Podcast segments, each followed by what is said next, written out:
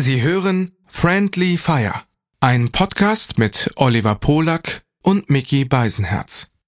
Für den Inhalt von Oliver Polak ist ausschließlich Oliver Polak verantwortlich. Für den Inhalt von Mickey Beisenherz ist ausschließlich Mickey Beisenherz zuständig. Hiermit distanzieren sich die beiden schon einmal im Voraus voneinander. Du bist allein. Wer soll bei dir sein? Greif zum Telefon.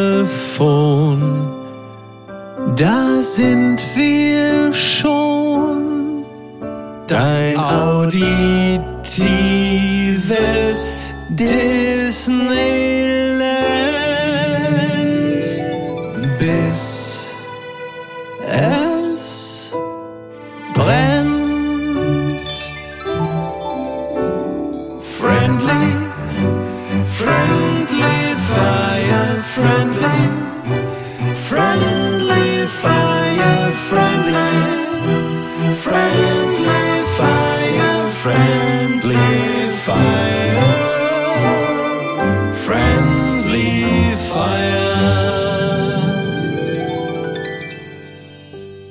Für dich zum Anfang ein Text, ein Musik, ein Songtext, aber ähm, auf Deutsch übersetzt und du musst raten, was es ist.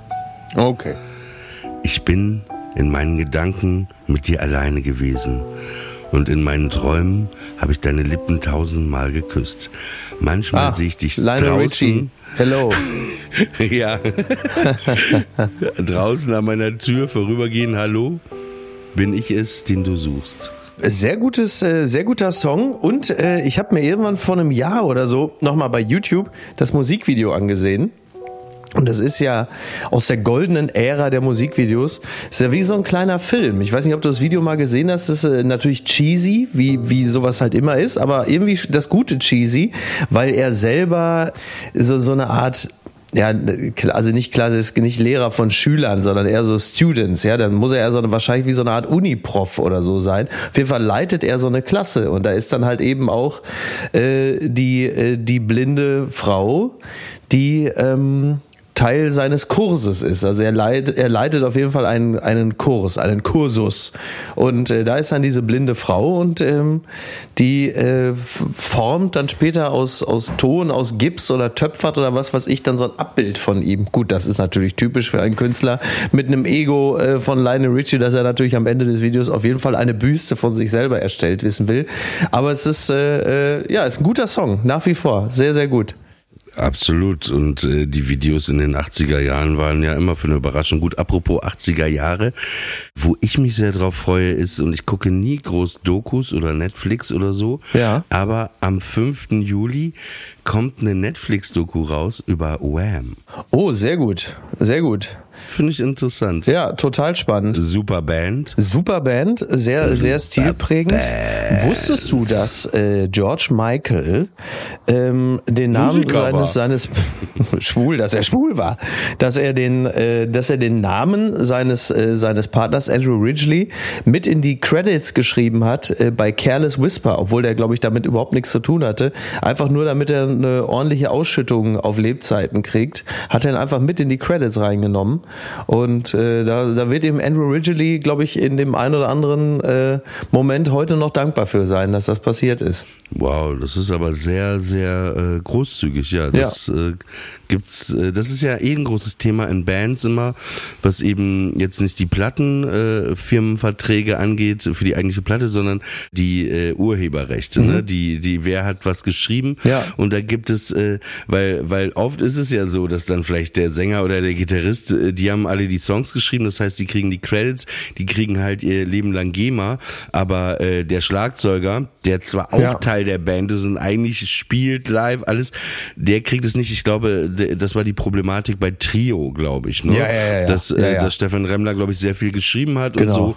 Kralle Krawinkel wohl auch, nur Peter Behrens halt gar nicht. Naja, aber man muss, muss auch trotzdem in dem Fall sagen, äh, der war ja trotzdem Millionär, zwischenzeitlich Peter Behrens. Das weiß ich ehrlicherweise ehrlicherweise gar nicht, ob er wirklich Millionär war. Ich würde das jetzt mal spontan sogar bezweifeln, aber sie hatten auf jeden Fall phasenweise ein gutes Auskommen. Das kann man mit Sicherheit sagen. Genau, also da mal, war mal wieder Unwissen, einfach mal so rausgehauen. Du hast auf jeden Fall recht. Ich, ich habe es mal gelesen, ob es so war, ist, äh, ist, äh, aber er hatte auf jeden Fall, gab es auch Phasen, wo er auch sehr gut davon Absolut. gelebt hat. Total, total. Naja. Aber eben, du kriegst nicht diese regelmäßigen äh, Ausschüttungen dann. Gibt, ne? gibt, eine, gibt eine Band, in der das aber auch so geregelt ist, dass alle gleich viel bekommen und das ist äh, Rammstein. Also die haben tatsächlich auch immer äh, das alle so aufgeteilt, dass alle gleich viel vom Erfolg abhaben. Hat natürlich jetzt ein bisschen bekommen das Gleiche.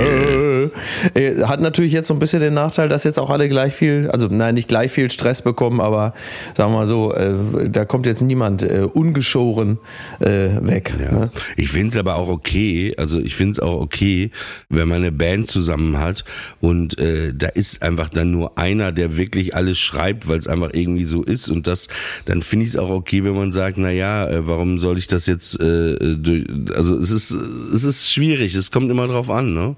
Ja, ich glaube, das, das ist äh, wieder nur individuell äh, zu lösen. Da muss man halt mal gucken, wer bringt denn da was ein. Ne? Wenn du irgendwie, also ich meine, deswegen hat sich ja auch schon die eine oder andere Band getrennt, weil äh, der, der, der Songwriter gemerkt hat, äh, ich bin ja der Einzige, der kreativ was reinwirft. Am Ende ist es auch völlig wurscht, wer da am Keyboard und an der Gitarre ist. Das kann ich auch alles schön alleine machen. Also ist ja auch eine Frage der individuellen Genese einer Band. Naja, oder, oder, oder nehm, nehmen wir einfach Kiss als Beispiel, ist auch ein interessantes Modell.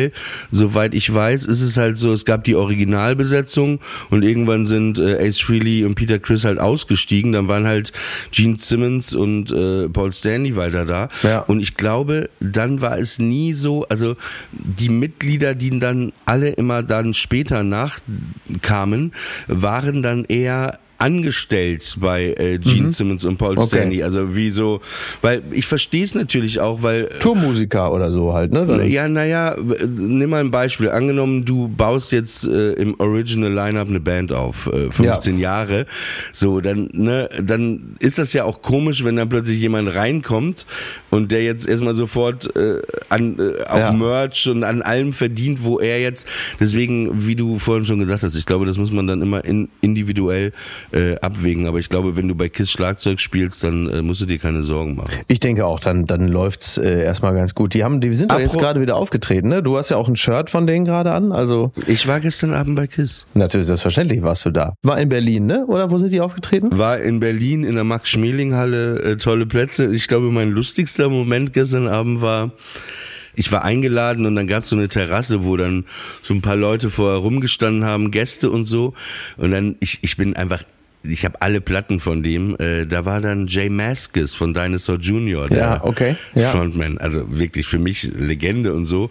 Und dann äh, war der da die ganze Zeit, ist ja auch einfach ein wahnsinnig cooler Typ. Aber dann liefen da ja auch auf dem KISS-Konzert ja ganz viele Leute als Gene Simmons verkleidet, als Paul Stanley rum. Natürlich. Und dann war das äh, ein wahnsinnig komischer Moment. Äh, aber das habe ich glücklicherweise nicht alleine so gesehen. Dann, dann äh, stand ich da am Ende und äh, mein Freund äh, Thomas Köster, den Ja. du ja auch kennst, stand da. Die kennen sich gut und äh, irgendwie ich konnte, weißt du, kennst du, wenn du, du kennst das auch, wenn du manchmal einen Gag im Kopf hast Ja. und dann inkontinent bist und du kannst sie nicht. Das ist richtig. Und dann habe ich einfach, wir wurden uns gar nicht vorgestellt. Ich so, ähm, sorry, äh, dass ich dich hier von der Seite anquatsche, habe ich äh, zu Jay Mass gesagt, I have a question to you. I mean, um, this is a KISS concert and I understand that everyone dresses up like Gene Simmons and Paul Stanley, but why did you come here and dress up like Jay Maskis? und dann sagte er aber, und der ist ja sehr zurückhaltend, sehr still, und sagte, that's a good one. Also, ah, dann weiß ich jetzt auch, dann weiß ich jetzt auch, ich habe dieses Foto gesehen, weil ich konnte den nicht so ganz zuordnen. Ich dachte, wer ist denn? Weil ich habe mit, mit, Links, Din- ja. ja, mit, mit Dinosaur Jr. jetzt nicht so wahnsinnig viel am Hut gehabt, aber der, aber man sieht dann auch manchen auf dem Foto schon an, der ist irgendwie, sie sehen so, will man sagen, sie sehen prominent aus. Also sehen sie, ja. entschuldigen Sie bitte, sagen Sie, sie sehen sehr prominent aus. Sind Sie's? Und äh, da in dem Falle ist dann ja auch die Antwort, ja, äh, bin ich schon irgendwie. Ne? Ähm, naja, dann haben wir uns lustig unterhalten, irgendwie seine Frau war auch da und dann fiel mir ein, als ich in England zur Schule ging, also es war vor 28 Jahren, da war ich in London und dann sah ich so, dass Jay Maskis da akustisch spielt in so einem Club und das war ausverkauft, ne? Und das war aber auch nicht so, muss man, das ist ja fast 30 Jahre her, wie heute, dass man auf Eventim gegangen ist, das gab's glaube ich gar nicht so online. Äh, ich bin, das war eher, dass man so zu Kartenvorverkaufsstellen gehen Ja. musste. Noch kann man sich ja kaum vorstellen. Ja. Es war auf jeden Fall ausverkauft, aber ich habe das, das Die gute alte Kartenvorverkaufsstelle. ja. äh, aber das habe ich irgendwie, das habe ich, also wenn wenn du mich fragst, was hast du Gutes von deiner Mutter? Das habe ich irgendwie von ihr übernommen. Die war immer so, auch wenn irgendwo was ausverkauft war, sagte sie, nee, da kommt man irgendwie schon rein. Also so, Ja, so, ach, und, und, ich, und auch mal diesen, nee, äh, und auch dieses Take the Opportunity, ne? Also so nicht einfach sagen, okay, wenn es ausverkauft ist, naja, man, es gibt ja tausend Möglichkeiten, ne? Leute, die Karten davor Ja, verkaufen, ja. Karten vielleicht nicht abholen. Ja, dann bin ich da halt hin, nachmittags um drei Uhr. Das war so in der Nähe vom äh, Oxford Circus. Der Club hieß The Borderline. Das ist so ein ganz kleiner, wirklich äh, so wie wie Blue Note äh, für für Jazzmusik in New York ist es so für Indie-Musik und so coole Sachen der Laden in London. Ja. Und dann bin ich da halt hin, drei Uhr nachmittags, vier Uhr nachmittags, in so einer Seitengasse war das auch, äh, und das war auch so eine Sackgasse. Am Ende war dieser Club, dann ging ich da hin, war alles zu, ne? So. Okay, und dann habe ich mich einfach auf diesen Bürgersteig, der sehr hoch war, gesetzt und dann dachte ich mir, ich warte jetzt hier einfach, bis hier irgendjemand eine Tür aufmacht und dann frage ich, ob es noch eine Karte gibt. Das ist aber wirklich beharrlich. Ja. Ja, und dann äh, sitze ich da. Plötzlich kommt ein Typ um die Ecke, Jackett, lange Haare, Cappy auf. Ist es halt Jay Maskis mit seiner Gitarre. der da Höchstpersönlich, einfach- oder was? Ja, ja, er Okay. selber. Und, und der ist halt, wie gesagt, ein ganz stiller, verschwiegener Typ. Und dann hat er auch versucht, die Tür zu öffnen, guckte mich so an und ich habe so Schultern gezuckt. Dann setzte er sich so neben mich.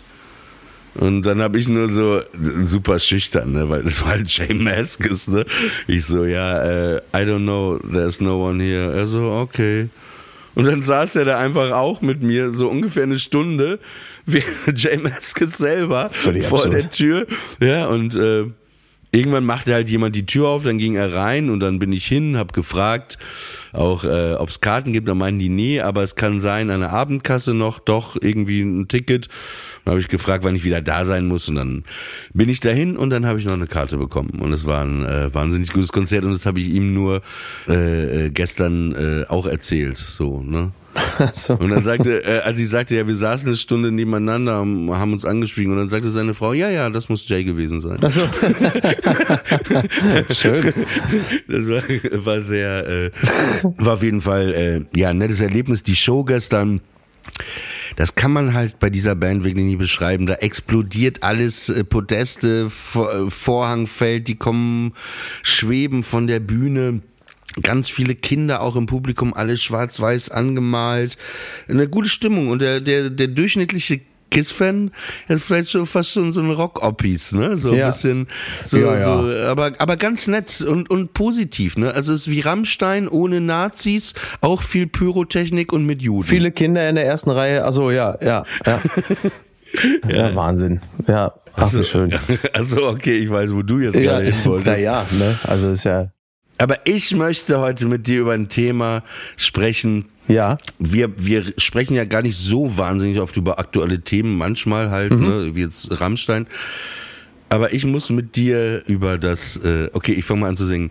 We all don't live We all okay. don't live. Okay. Ja. Ähm, ja. Ich möchte mit dir über dieses U-Boot sprechen. Okay. Weil ich, ich, du hast es ja bestimmt auch verfolgt. Das habe ich verfolgt, ja. Also, Thoughts? Naja, also zunächst, also wenn man jetzt mal, wenn man jetzt mal so so äh, Begrifflichkeiten wie fürchterlich und schrecklich jetzt direkt mal abzieht, denn das ist es natürlich. Ähm, zunächst einmal äh, finde ich bei aller Schrecklichkeit, dass diese Implosion da unter Wasser natürlich die, die vergleichsweise gnädigere Art ist, äh, da unten aus dem Leben zu scheiden, als äh, vier Tage äh, da irgendwo mit einem technischen Defekt zu sitzen auf, äh, weiß ich nicht, äh, drei Quadratmeter Grundfläche und dabei äh, sich selber zusehen zu dürfen, wie dir der Sauerstoff ausgeht. Also dann lieber, dann lieber wirklich kurz und schmerzlos, weil wenn, wenn du da irgendwie bei 4000 Metern Tiefe, bei dem Druck, wenn du auch nur den kleinsten Riss, die kleinste Undichtigkeit in dem U-Boot hast, dann wirst du ja zusammengedrückt wie so eine Cola-Dose, auf die draufgetreten wird. Und dann ist halt sofort Feierabend. Und das ist ja, das ist ja wirklich vergleichsweise gnädig. Stell dir einfach vor, du bist da irgendwie auf 4000 Metern Tiefe in totaler Dunkelheit auf engstem Raum und dann sitzt er halt eben auch da wie du und Jay Maskis, aber halt eben äh, vier Tage lang und das zu fünft, während langsam der Sauerstoff entweicht. Das ist natürlich der totale Horror. Dann lieber einmal Einmal, das ist ja wie, weiß ich nicht, wie wenn du vom Bus überfahren wirst. Also dann ist es sofort vorbei. Und das empfinde ich als vergleichsweise gnädig. Schlimm ist es natürlich trotzdem. Also schlimm im Sinne von, wem, wem gönnt man das denn schon, so da unten irgendwie so zu verenden? Naja, also da, da will ich nochmal einen Schritt zurückgehen. Du kannst Also auch fünf du, Schritte wo- zurückgehen. Ja, weißt du, wo ich, äh, wo, wo ich, ich, ich weiß, man lacht, aber es ist so, weißt du, wo ich denke, wo das Problem ist? Ich habe mir viele Artikel durchgelesen über diese Kapsel, Mhm. über diese Firma, über Leute, die in dieser Kapsel schon mal waren, Ja. die über Probleme berichtet haben. Ich meine jetzt mal ganz ehrlich, wenn wir beide davor stehen würden, ja, Ja. Jemand würde sagen, hier, komm, kommt rein, wir gucken uns die Titanic an. Dann würden wir doch erstmal sagen, okay, äh, also ich zumindest, wie ist das hier mit Sicherheit? Also was hat man, ja, also, Ja. also weißt du, was ich meine? Das wäre Ja. meine allererste Frage. Und ich glaube, nach zwei Halbsätzen würde ich den, wenn die mir da mit so einem Controller und, Ja, und das was weiß ich, genau, ja, genau. Wie ist um die Ecke, dann würde ich sagen, äh, ich glaube, das lassen wir mal besser. Genau. Und diese Leute Ja. haben noch 250.000 Euro dafür gezahlt, Ja. um da runterzugehen. Und ich, ich kann es, ich klar, wir haben das ja oft, äh, geil, wie ich jetzt sowieso auf so einem Vortrag rede, man hat das ja oft, man kennt das, irgendwelche Geschäftsmänner, die Mhm. Milliardäre sind, Milliardäre, die nichts mehr fühlen, die Extremsportler sind. Mhm. Genau. Ne? Und die auch richtig asozial sind, die wollen dann auf den Mount Everest klettern, aber können das natürlich nicht alleine und bringen dann quasi noch andere Menschen irgendwie mit in Gefahr, weil sie selber einfach diesen, diesen Kick brauchen. Ne? Mhm. Aber ich kann das einfach wirklich nicht nachvollziehen, dass du bei diesen, also diese ganzen Fakten, die wir jetzt haben, Ja. in so ein Ding wirklich ernsthaft einsteigst. Ne? Also so, das ist Ich finde es auch, ich finde es auch erstaunlich, aber das ist natürlich klassische Verkaufspsychologie. Ne? Also du hast halt irgendwie eine Firma, äh, du hast den Chef der Firma, der offenkundig ein, ähm, also der, der Chef, der noch lebt, ja, der Geschäftsführer oder was weiß ich, die sind ja gute äh, Verkäufer. Also die können den Leuten das gut verkaufen, dass sie sagen, das ist ein einmaliges Erlebnis, das ist fantastisch und ihr seid Pioniere, ihr macht das, was kaum jemand sonst macht. Das ist ja auf eine andere Art auch das, was irgendwie die, die Raketen von Bezos und so den Leuten ja auch versprechen. Wir sind ein Privatunternehmen und wir machen mit euch Sachen, die können sich Normalsterbliche weder leisten noch, noch die sonst irgendwie erleben und das ist ja etwas, was viele Menschen äh, begeistert. Und ich glaube, der entscheidende Trick ist, um solche Sicherheitsbedenken zu überwinden, ist, dass es einfach nur teuer genug ist. Also würdest du, also ich glaube, die Wahrscheinlichkeit, dass du freiwillig in ein U-Boot einsteigst, äh, wo das Ticket nur in Anführungsstrichen 14.000 Euro kostet, ist äh, bedeutend geringer, als da einzusteigen bei so einem Ticket, wenn es 250.000 kostet, weil der Gedanke natürlich ist, naja, wenn es so teuer ist und für so wenige, dann wird das auch wirklich außerordentlich geil sein und besonders special und natürlich dahingehend auch sicher und aber ist schon witzig, du gehst da rein und dann sagt der Typ so, also das ist hier, das hier vorne, das ist hier so die Sicherheitsumwandlung, das ist der Controller und du so, ist das von der Xbox? Ja, wieso?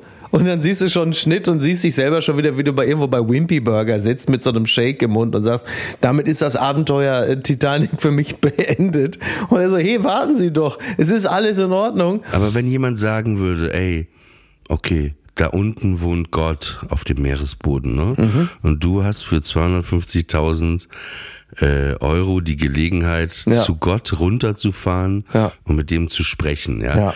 Dann würde ich verstehen, dass man einsteigen würde. Aber alleine da runterzufahren, in so einer Kapsel ohne richtige Sitze, auf engstem Raum, ohne Ja. Toilette, ohne alles, einfach ohne irgendwie ein Seil. Also ich dachte ja, Ohne ein Seil ist auch gut. Ja, so ein ein Seil, was 4000 man Meter langes Seil, das einen hochzieht, meinst du? So ein Sicherungsseil. Ja, dachte ja. ich, dass es, dass es sowas gibt. Aber es wäre ja auch egal gewesen, weil offensichtlich ist das Ding ja implodiert. Genau, ne? Das heißt, genau. äh, äh, dem Druck äh, Genau. nicht stand äh, Ja. und und äh, da unten ist ja so ein Druck, das zerfetzt dich dann ja auch. Ne? Also es- Sofort, es- so zerquetscht dich halt komplett. Du bist halt, wie gesagt, wie wenn du, wenn du dir so eine alte Cola-Dose vorstellst und von oben tritt einer halt mit der Ferse drauf und macht das Ding komplett platt. Oder wie in einer Schrottpresse, aber halt innerhalb von Millisekunden. Also es ist, was Das, das, heißt, du merkst das, also du kriegst es aber gar nicht mit, dass das, also so wie ich das verstehe, geht es einfach so schnell. Aber ich nochmal, ich, ich muss da äh, kurz, ist es, also du könntest mir, ist jetzt nicht so ein lustiger Podcast-Spruch, ne? Mhm. Du könntest mir jetzt sagen, Oliver, ich überweise dir gleich bei PayPal fünf, äh, eine halbe Million, Mhm. eine halbe Million. Und äh, du musst heute noch ähm, nach Hamburg kommen, da ist so ein U-Boot Mhm. und du wirst von der Marine, Deutsche Bundeswehr und du wirst mit diesem U-Boot eine Stunde Mhm. mit denen einfach so eine kleine Rundfahrt machen. Würde ich sagen, auf gar keinen Fall. Naja, ich auch. Ich habe auch wirklich. Würdest du, äh, ich, Nein, ich mal, panische Angst, auch wirklich panische Angst. also das ist für mich wirklich auch die Filme, die man kennt und alles. Ja. Ich, ich weiß nicht, warum man sich sowas aussetzen will. Ne? Also Ja. so dieses auch auf engstem Raum, also auch so Höhen finde ich manchmal auch ein, auch ein Problem, aber auf, auf diesem engen Raum mit so Leuten und, und wirklich und dann diese Ruhe bewahren und da einfach sitzen. Ja. Ich, ich, ich meine, ich natürlich, ich kann, ich verstehe natürlich diese Faszination Tauchen Mhm. unter Wasser. Das irgendwie alles zu sehen, ne? Ja. Das, äh, Ja, aber du siehst ja auch gar nicht viel. Das ist ja das Problem. Also da Ja. jetzt beim Tauchen generell klar, ne? So karibisch und äh, Korallenriff und so, das ist ja toll. Mhm. Es ist ja irgendwie auch hell und es ist blau und es ist schön. Aber das ist ja einfach auch nur schwarz und dunkel. Du bist ja am ehesten bist du kann man kann man sagen, du bist ja wie lebendig begraben da. Du siehst ja halt eben auch nix. Mhm. Da ist ja nicht ist ja nicht irgendwie äh, ist ja nicht wie Avatar, den du im Kino guckst, sondern unten ist halt einfach finster und wie du es ja gerade schon sehr richtig beschrieben hast. Du guckst da durch so ein kleines Bullauge und siehst dann irgendwie das kaputte Schiff da. Wenn überhaupt. So, da siehst du ja irgendwie so eine irgendwie alte absurd, Reling, so Vor ein paar 100 Jahren sind da äh, Leute gestorben und gesunken Ja. und du fährst nochmal an, um dir das anzugucken und stirbst auch. Ja. Ja, es ist irgendwie eine, äh, eine makabere Duplizität der Ereignisse, aber man muss dann auch sagen, ja, also es ist, äh, aber ich, ich glaube, das viel größere Problem, das ich schon hätte, wäre, dass ich äh, gar keine Lust hätte, mit vier Leuten, die ich da kaum kenne, die ganze Zeit auf engstem Raum zu hocken, wie in so einem, wie in so einem Wartezimmer und dann da die ganze Zeit mit denen da Smalltalk machen zu müssen. Das ist ja schon eine Quälerei. Weil du sitzt dann da und sagst, ja, und äh, sonst so? Titanic, toller Film, ne? Ja, habe ich auch gesehen, also herrlich, ne? So und sonst so, ja, hm, ja. Ja, muss ja, ne? So, ich habe so ein bisschen Wie, wie du Knie. sagst, Wartezimmer ohne Ausgang. Ja, Wartezimmer ohne Ausgang, ne? Und das ist doch alles nicht, ist doch alles nicht schön. Also, weiß ich Nee, nicht. aber, aber auch nochmal eine andere Komponente und zwar dieses, äh, wie nennt man äh, diese Phobie, äh, wenn das so enge ist? Klaustrophobie? Ja, genau. Ja. Heißt das Klaus oder Klaustrophobie? Nein, Klaustrophobie. es kommt von? Äh, wahrscheinlich äh, aus dem äh, Lateinischen äh, Clausus äh, geschlossen und äh, enge. Also Ah, okay, ich ziehe mir das jetzt gerade aus dem Arsch. Ne? Es kann auch sein, dass das äh, völlig falsch also wie, ist. Wie meine Millionen bei Peter Behrens. oder Richtig.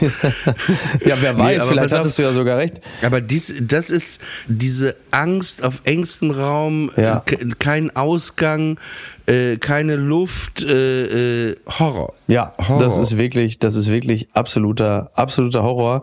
Finde ich, äh, finde ich auch äh, ganz, ganz Ich, soll, schrecklich. ich sollte ja mal so ein Herz-MRT machen letztes Jahr. Und äh, da war ich ja zu dick für den MRT. Mhm. Ach Gott. Und die haben mich aber trotzdem so reingefahren. Und es war dann, nee, aber es aber war. erst mit Butter eingerieben, haben sich erst mit Butter eingerieben und dann da so reingeschoben. Nee, aber nur das halb da drin zu sein, ne? Da hab ich schon die Krise bekommen, wenn du keine Kontrolle mehr hast, ne? Ja. Weil ich dachte, ey, wenn jetzt hier Feuer ausbricht, Strom, dann sitzt du in dem Ding drin, Ja. die rennen alle raus, ne, weil du ja keine Vertra also weißt du, was ich meine? Wobei Das da ist wiederum, ich bin ja so ein, ich bin ja so ein begeisterter Kojenschläfer und äh, im MRT zum Beispiel, da habe ich mich total wohlgefühlt. Ich habe da einfach super gepennt. Also das wiederum hat mir gar nicht so zugesetzt. Ich konnte im MRT gut Was schlafen. hast du denn im MRT gemacht, wenn ich fragen darf? Na, ich bin ja ein paar Mal auch schon da gewesen. Also einmal war ich im MRT äh, schon vor äh, nunmehr, was war's? Du hattest einfach keine 250.000 Euro und hast ge- gesagt, Ne, ich gehe einfach mal in den MRT. Genau, genau. Wegen, na, wegen, einmal wegen meines Bandscheibenvorfalls damals war ich im MRT.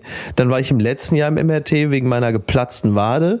Und in diesem Jahr äh, war ich im MRT wegen äh, meines Ellenbogens. Also du siehst, es gibt eine, eine Verletzungshistorie, die so langsam sich, äh, sich so auftürmt. Genau, da war ich immer im MRT und äh, fand das aber eigentlich sogar relativ entspannt. Also entspannt und entspannend. So. Aber das ist ja wie so häufig, du musst dann im Kopf irgendwie versuchen, dich da frei zu machen, dass dir das nicht so zusetzt. Aber das, das ge- gelingt ja auch nicht immer. Muss man ja auch dazu sagen. Absolut. Ja, ich, ich bin ganz glücklich. Ähm, die Jungs von Saturn waren gerade da. Ja. Äh, Sie sind auch äh, wirklich gute Erfahrungen gemacht bei Saturn. Äh, Ich habe da bin da hingegangen vorgestern, habe eine Klimaanlage gekauft. Gut, ich, ich muss es nicht loben, ne, vielleicht funktioniert das gleich nicht. Äh, Und äh, dann äh, sollte die geliefert werden. Und das Coole war ein Zeitfenster von drei Stunden, was Ja. okay ist, finde ich, drei Stunden. Ja. Aber das wurde dann nochmal reduziert heute Morgen mit einer SMS äh, auf eine Stunde. Das also gut. zwischen und die kamen jetzt auch, haben das ähm, Und die haben dir eine Gebracht. Klimaanlage geliefert? ja, Ah, okay. Gut, warum, äh, muss man glaube ich nicht erklären äh, in diesem Sommer, dass das äh, durchaus sinnvoll ist. Aber ähm, Hast du schon drüber nachgedacht? Nee. Nee, nee, habe ich tatsächlich noch nicht drüber nachgedacht, ähm, weil irgendwie bis jetzt geht's immer irgendwie. Also es ist äh, mitunter auch äh, recht warm, ja, stimmt, aber jetzt nicht so, dass ich irgendwie gedacht hätte, ich bräuchte jetzt eine Klimaanlage. Wir haben ja so einen schönen Ventilator in der Bude stehen, den kann man im Zweifel anwerfen, aber es ist jetzt noch nicht so, dass ich sagen würde, ich brauche jetzt eine, brauche jetzt eine Klimaanlage. Also soweit ist es noch nicht gekommen. Aber du, wer weiß, wie sich das noch entwickelt, ne? Wir, wir, werden ja noch äh, vielleicht, also der Sommer geht ja jetzt gerade erst richtig los, werden ja möglicherweise noch Temperaturen äh, erreichen, wo man sagt, okay, so jetzt 48 Grad im Schatten ist mir dann auch ein bisschen viel. Letztes Jahr war das ja so, dass wir äh, Temperaturen von 37, 38 Euro über einen längeren Euro? Zeitraum auch hatten. 37, 38 Euro? Äh, Euro, ja. Geil, ne? wenn man manchmal das Gehirn Wie viel ist das denn in D-Mark? Wie viel, wie viel, wie heiß ist das denn in D-Mark? Noch zwei Sachen zum U-Boot und zwar äh, eine Freundin von mir hat gesagt, also klar, ist natürlich traurig, dass Menschen sterben, aber sie sagte, Ja. sie findet das immer so ärgerlich, dass die dann sterben, weil sie will wissen, was los war. Sie will, sie will. Ja. gerne Zeugenberichte, also Ja, wobei man ja heutzutage die Dinge immer relativ gut ähm, herleiten kann, ähm, wenn man sieht, was da, also wenn du die Reste siehst, ja, die Reste des Bootes, beziehungsweise auch die Reste der Besatzung, kannst du ja immer relativ gut erkennen, das wird wohl so und so gelaufen sein. Ich glaube, sowas wie ein Fahrtenschreiber oder eine Blackbox werden sie nicht gehabt haben, weil da war ja, war, wurde ja auch sonst kein technischer Standard eingehalten. Das war ja im Grunde genommen wirklich eine bessere Seifenkiste, mit der die da runtergegangen sind. Und ähm, Aber ich, ich vermute auch, also so, dass das wirklich Klick passiert ist, dass sich das nicht angedeutet hat. Vielleicht gab es vielleicht mal ein komisches Ja, Geräusch das, oder äh, das, so. Das, also wenn, ja, du, also ich meine, in dem Moment, wo du sagst, sag mal, habt ihr das auch gehört, da ist es eigentlich schon vorbei. Also du hast dann irgendwie wahrscheinlich genau das hier so ein und in dem Moment sagt einer, sag mal, ist das nicht? Und dann ist sofort Schluss. Weil der, ne, das ist ja wie bei so einer gesprungenen, so ganz leichter Riss in der Glasscheibe. Wenn dann halt so ein massiver Druck da drauf ist, dann ist halt umgehend Ende. Da kannst du auch nicht mehr, glücklicherweise, nicht mehr lange drüber nachdenken. Äh, oder selbst, selbst, selbst für einen Satz wie, das war auch vielleicht eine Kacke, so dass du noch mal kurz dein, deine Idee noch mal bilanzierst und sagst, das hätten wir besser mal ge, und in dem Moment ist schon, schon Schluss. Und das finde ich wiederum sehr gnädig im Vergleich zu dem, was da zwischenzeitlich für Szenarien aufgemacht wurden, ähm, wie es denn da möglicherweise auch unten gelaufen sei. Und da finde ich das im Vergleich, finde ich es äh, finde ich es echt noch okay. Ich, ich weiß, was du meinst. Ja, ja, ja, es, also Horror, ey, wirklich, wirklich Horror. Also wirklich, naja, und, und dann noch der Gedanke, ich weiß, ich bin nicht das ist kein origineller Gedanke, der ist sehr naheliegend, aber natürlich, ich bin kein Fan von Vergleichen, aber Ja. es war ja ein paar Tage vorher dieses äh, große Schiffunglück, wo, glaube ich, hunderte Menschen, Genau. Kinder, Kinder, Ja. alles Menschen einfach ist Genau. auch blöd zu sagen, Kinder, einfach Menschen gestorben sind, wo die Küstenwache so ein Boot von Weitem auch irgendwie wohl begleitet hat und wo du dann einfach wirklich äh, dabei zuguckst, äh, äh, wie Menschen ertrinken und dann hast du irgendwie fünf äh, so Typen in so einem äh, äh, U-Boot, wo dann plötzlich die ganze Welt für hunderte tausend Euro zur Hilfe eilt und wo du dich einfach fragst natürlich, äh, Ja, die, warum? Die, genau, Also- die, die Frage, also ich meine, das, dafür gibt es natürlich immer Gründe, ähm, warum das so ist. Ich, es ist auch völlig nachvollziehbar, ähm, solange es nicht in einen Zynismus abkippt, ist es völlig nachvollziehbar, dass man sich die Frage stellt oder dass man öffentlich die Frage stellt, wie kann denn das sein, dass für die einen so ein Riesenaufwand betrieben wird und bei den anderen hat man sich schon dran gewöhnt und zuckt mit den Schultern, beziehungsweise äh, im Zweifel stößt man die Leute zurück aufs Meer. Das ist ja eine völlig äh, berechtigte Frage. Ich finde es halt immer nur so ein bisschen, bisschen low, wenn man dann plötzlich anfängt, äh, äh, dann so mit, mit Häme ähm, über die Leute zu reden. Da sind halt einfach dann trotzdem fünf Leute gestorben. Und die ganzen Achtsamkeitsamazonen bei Twitter verlieren dann natürlich sofort wieder jegliches Maß und und äh, und amüsieren sich darüber. Es ist ja dann trotzdem nicht, es ist tragikomisch irgendwie auf eine Art, weil du hast halt diesen Xbox Controller und diese nicht eingehaltenen Sicherheitsstandards. Aber da da zitiere ich Mariam Lau, äh, die sagte, warum soll ich meine Empathie aufteilen? Und das stimmt ja auch. Ich kann ja gleichzeitig ähm, Mitgefühl haben mit den Leuten auf dem Mittelmeer, die auf dem Flüchtlingsboot verunglückt sind und gleichzeitig Mitgefühl haben für die Leute, die da unter Wasser äh, verenden. So. Total, aber ich habe halt bei diesen, bei diesen U-Boot-Dullis, ne, da ist es schon so, dass ich da einfach denke, ja, äh, Ja, die Motivation, sich in wie- Gefahr wie- zu wie- begeben, ist natürlich eine wie- gänzlich wie andere. Ne? Geistig gestört musst du einfach sein, Ja. um da überhaupt hinzufahren. Ja, und das finde ich- finde ich ist auch eine- jetzt berechtigte Frage. Das finde ich auch total okay. Und, Ja. ich finde mal dieses Selbstschuld ist doch nicht, Ja, ja. also ne, das jetzt nicht, aber Ja. aber es ist es ist einfach so irre. Ja. Und ich finde es einfach irre, wie viele Menschen da plötzlich geschickt werden, helfen und und und wie eben andere Menschen kläglich ertrinken. Ne? Und, und Ja, weil das eine ist natürlich, das eine ist natürlich ähm, kein Politikum. Also wenn da einfach äh, so so ein paar Leute unter Wasser da mit dem U-Boot verunglücken, wenn du da zu Hilfe eilst, dann wird es kein Politikum. Während du natürlich im, so bitter das ist und so zynisch das ist, wenn die im, im Mittelmeer äh, verunglücken, dann machst du sofort natürlich ein Politikum draus, wenn du da irgendwelche Rettungsschiffe schickst oder so. Denn eigentlich soll ja die Botschaft das muss man ja so sagen in aller in allem Zynismus. Eigentlich soll die Botschaft ja sein: Ja, Leute, versucht's erst gar nicht. Ihr seht ja, was dann mit den Leuten passiert. Die ertrinken hier. Also die Botschaft, die ja von solchen Sachen auch immer ausgeht, ist Abschreckung. So, also das heißt, welches Land? Da muss ja erstmal ein Land dann auch ein muss ja, muss ja Hilfe leisten, beziehungsweise wie bei Sea-Watch muss das Land, das jeweilige, das Zuständige, vor deren Küste das passiert oder so, muss ja dann ähm, die Bereitschaft haben, die nicht sogar noch an der Seenotrettung zu hindern. Das ist ja, das ist ja alles, alles hochgradig zynisch und menschenverachtend. Und die Botschaft, die damit einhergeht, ist immer, ja, seht ihr, ihr sollt auch gar nicht hierher kommen. Guck mal, da sterben so viele Leute, so tragisch ist das. Also ihr anderen, die ihr euch auf den Weg machen wollt, lasst es besser. Ihr seht ja, was mit denen passiert. Und während, wenn da so vier oder fünf Leute mit so einem U-Boot absaufen, dann kannst du natürlich auch problemlos Hilfe schicken, weil es halt einfach keine, es sendet ja keine Signale aus, keine politischen. Da geht es dann einfach nur einzig und allein um diese Hilfsaktion, ohne dass es einen politischen Überbau gibt. Also wie gesagt, ne, alles schrecklich, gar keine Frage, aber das ist halt der, das ist halt der Zynismus dieser Tage. was ganz anderes, was ich gerade gehört habe, ist, ähm, Ja. wusstest du, dass Wildschweine nach Maggi riechen? Nein, das wusste ich nicht.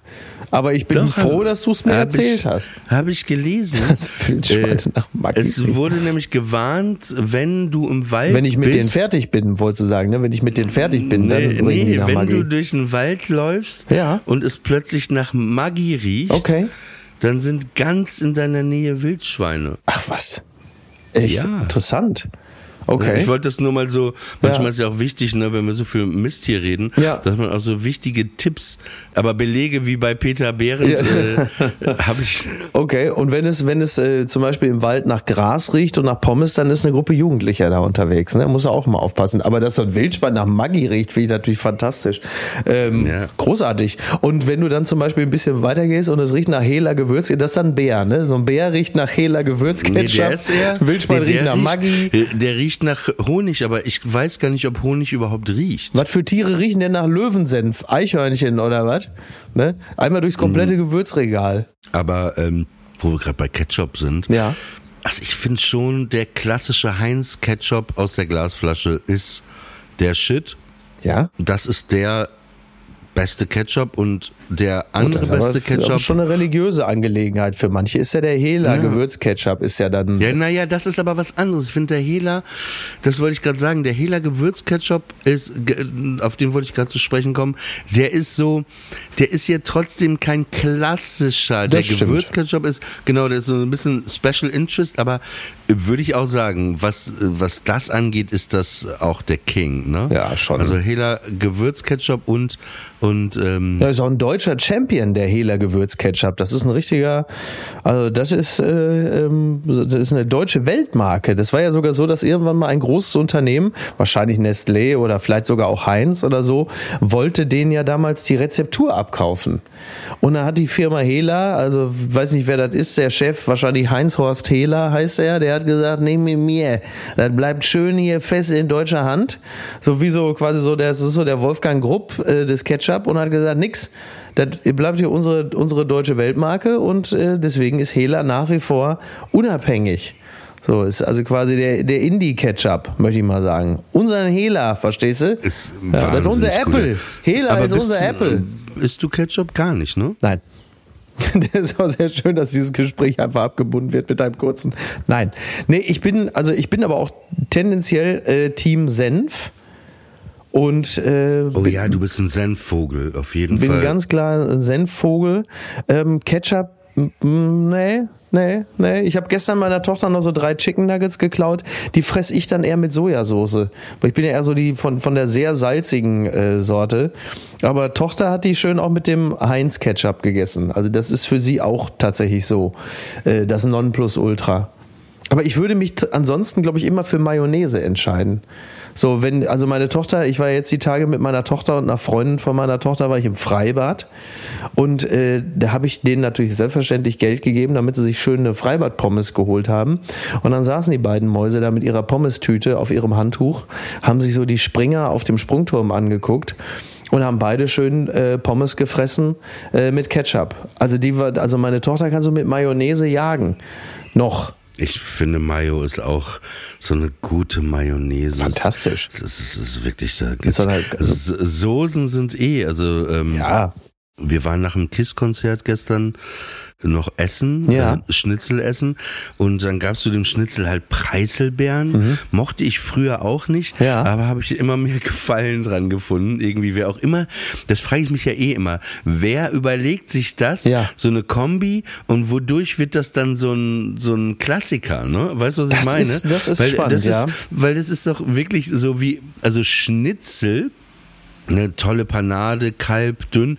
Aber wie kommst du da drauf Mhm. zu sagen, ey, und dazu nehmen wir jetzt Preiselbeeren? Ja, man testet vielleicht ein bisschen rum und stellt irgendwann fest, manchmal vielleicht auch durch Zufall, ne? Kann ja sein, dass da irgendwie einer da mit seinem Schnitzel durch die Gegend lief und hatte eigentlich so als, als, so als Nachtisch sich Preiselbeeren da hingelegt und dann sind sie ihm plötzlich versehentlich auf Schnitzel geflogen und dann hat er gesagt, ich kann es jetzt wegschmeißen oder ich versuche es zu essen und stellte plötzlich fest, das schmeckt gut. Aber es gibt ja manche Dinge, von denen man sich kaum erklären kann, wie die Leute da, also Kaffee alleine, ja, wer kommt denn auf den Gedanken zu sagen, da sind jetzt diese, äh, diese Kaffee, Bohnen, die muss ich jetzt erstmal rösten und danach koche ich das auf und das trinke ich dann. Also alleine diese gedanklichen Schritte zu gehen, zu sagen, ähm, in diesem und diesem Prozess mache ich daraus etwas und brühe mir das auf und trinke dann den Kaffee, finde ich ja schon auch erstaunlich. Also da sind ja einige, sind ja einige Sachen.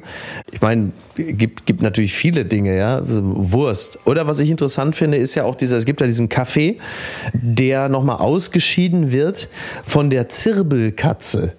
Und das ist ja besonders interessant. Also du hast dann einen Menschen, der sagt immer, ich trinke ja wahnsinnig gerne Kaffee, aber wie, wie wird der Kaffee wohl erstmal schmecken, wenn diese Zirbelkatze sich die Kaffeebohnen reingehauen hat und die dann ausscheißt und wenn ich die röste, da wird der Kaffee ja wohl doppelt gut schmecken. Wer kommt denn auf sowas und sagt also so ein, so, also der einmal durch so einen Katzenanus gegangen ist, das macht so einen Kaffee erst richtig gut. Also hör mal, lass mal gut sein, ich nehme keine Kaffeesahne, aber ich nehme das Ding direkt aus dem Katzenarsch. Das finde ich spannend. Weißt du, was meine Lieblingskreation ist, wo ich auch schon äh, öfter Leute mit verschreckt habe, die sagen ekelig. Das ist ein Geheimnis. Das ist äh, das Geheimnis von Friendly Fire. Hier werde ich es exklusiv verraten. Heute mal ausprobieren am Wochenende ist auch ähm, eine Mischung aus kalt und heiß. Und zwar bei McDonald's einen Erdbeermilchshake bestellen Ja. und eine Pommes. Eine Okay. Portion Pommes. Und dann nimmst du jede einzelne Pommes, tunkst die in den Erdbeermilchshake rein Okay. und isst die dann. Und das schmeckt, kannst du vielleicht echt mal, wenn du mit äh, Pippa unterwegs bist, Ja. äh, mal machen. Das ist so lecker. Diese Kombi aus Erdbeer, kalt Eis, warmer Kartoffel und Mhm. das Salzige auch noch. Okay. Ja, aber es gibt es ja manchmal auch so, Ja. so, so, so, äh, es gibt ja so Schokomix von Hershey's, wo du Ja, ja. Brezen drin hast, kleine. Ja, Brezel mit Salz. Äh, Brezel mit Schokolade. Schokolade, ne? So, und dann auch Popcorn noch, ne? Also dass du diese verschiedenen, äh, dass du nicht mehr süß und salzig trennst, sondern ähm, das kombinierst und das finde ich schon. Ne? Ja, nicht schlecht. Ja, aber ich finde, du bist ja sehr, du hast ja schon so ein, nicht, es ist ja kein Diätplan, aber so ein Ernährungsplan, sehr strikten, an den du dich hältst. Ja, einen Plan Also habe ich nicht. Es ist eher eine, sag mal, es ist eher eine, eine äh, Philosophie, ja, Routine. ja, so in der Art eine Routine, genau, das ist es, ja. Ja, genau. Und du, du, dadurch verpasst du halt sehr viel geiles Essen, glaube ich immer. Ja, also so manches. Weil du so bestimmte manches. Sachen ja nicht, so, so manche Nachspeise in Paris ist an dir vorübergezogen. das stimmt. Das stimmt. So manche gute Pommes sind an dir vorübergezogen. Das Ich ist- das ist wahr, ja. Solltest du vielleicht einen Tag mal in der Woche machen oder wenn du im Urlaub bist, dass du mal da ein bisschen. Ne, Ja, ich war ja, ich war ja, wir, wir waren ja essen am, ähm, am Mittwoch und äh, da hau ich dann ja auch äh, gut rein. So, und äh, dann kommt natürlich noch das ganze Bier und der Alkohol dazu. Das ist ja im Grunde genommen, also Bier ist meine Creme Brûlée. Ne? Und ähm, das ist insofern komme ich ja nicht so ganz drum rum. Äh, ich glaube, wir müssen schon wieder Feierabend machen, denn ich habe noch einen, äh, noch einen Anschlusstermin. Ich muss jetzt noch, ich muss und darf äh, jetzt noch mit Wolfgang Heim äh, sprechen. Soll ich ihm liebe Grüße von dir ausrichten? Ja, immer wenn er deinen Grüße. Namen hört, hat er immer so einen freundlichen Glanz in den Augen. Ich glaube, irgendwie mag der dich. Ja, das ist ja auch ein netter Typ. Ja. typ. Dann grüß mal den Mach ich. Äh, Wolfgang Heim ins Reich von mir. Oh Gott, oh Gott, oh Gott. Und nächste Woche erzähle ich dir vom Haustier meiner Tochter. Vom Oh, das ist aber ein guter Cliffhanger. Das Haustier meiner Tochter. Das war eine weitere Ausgabe von Friendly Fire. Immer wieder schön, dass ihr da seid, dass ihr einschaltet. Ja, wir gehen jetzt beide unseren Weg. Du gehst zu Wolfgang Heim. Ich habe jetzt in ein paar Minuten ein Telefonat mit Tommy Wosch. Ach, wie schön. Sehr gut. Dann grüß den wiederum ganz lieb, beziehungsweise vor allen Dingen auch seine Frau.